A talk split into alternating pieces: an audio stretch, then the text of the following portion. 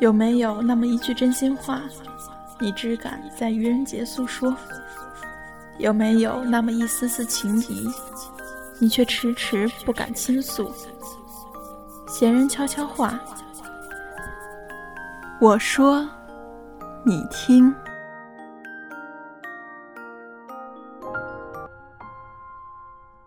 欢迎大家收听闲人悄悄话，今天与大家分享一篇文章。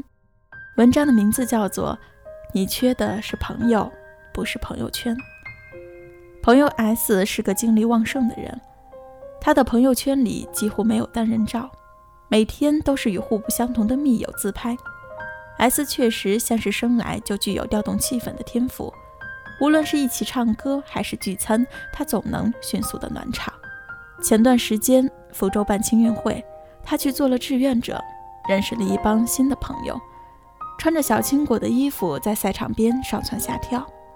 在这个不能算是一线的城市，凡是有大型活动，必活跃着 S 的身影。他的朋友圈俨然已经成为某个都市报的活动板块，实时播报着这个城市的各种动态。每每将他的朋友圈一一扫过，我都会产生一种不配和他同在一个城市的自惭形秽。朋友外截然不同。外少言寡语，不爱热闹，不议是非。平日里一副形单影只的孤独模样。上学的时候，人人都在竞争班长、团支书、过过官瘾，唯独他却挑了个劳动委员的苦差。我们交情不深，因为同选了一门选修课，才一周一会，可见无聊，也会时常有一搭没一搭的聊点私事儿。毕业后，我们鲜少联系，直到有一天，我接到他的电话。他让我猜猜他在哪儿，还没等我开口，他就一声坏笑抢白了我的话。啊哈，我就知道你猜不到，我在贝加尔湖畔。然后他就自顾自地说起，大学的时候，网络上有个帖子流传很广，说人一辈子都要坐一次通往俄罗斯的铁路。那时选修老师正唾沫横飞地讲着唐代谢，我一脸兴奋地拿给他看。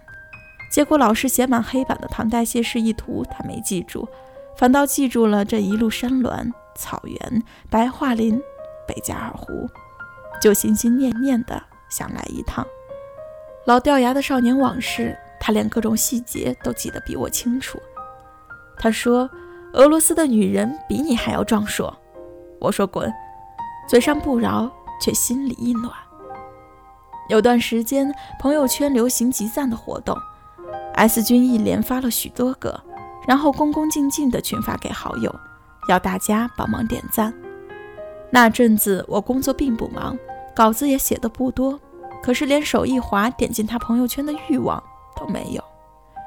有一天去了一个大饭局，S 君正巧也在，忙不迭地向我抱怨，怎么朋友圈的集赞人数总是不够。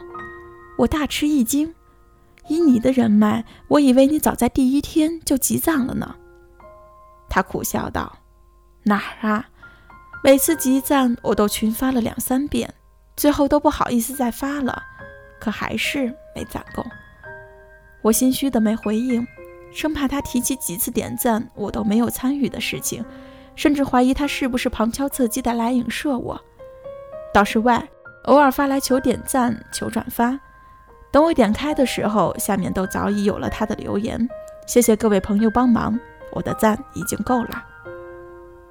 从关系的亲疏来说，我无疑是和 S 君更熟悉一些。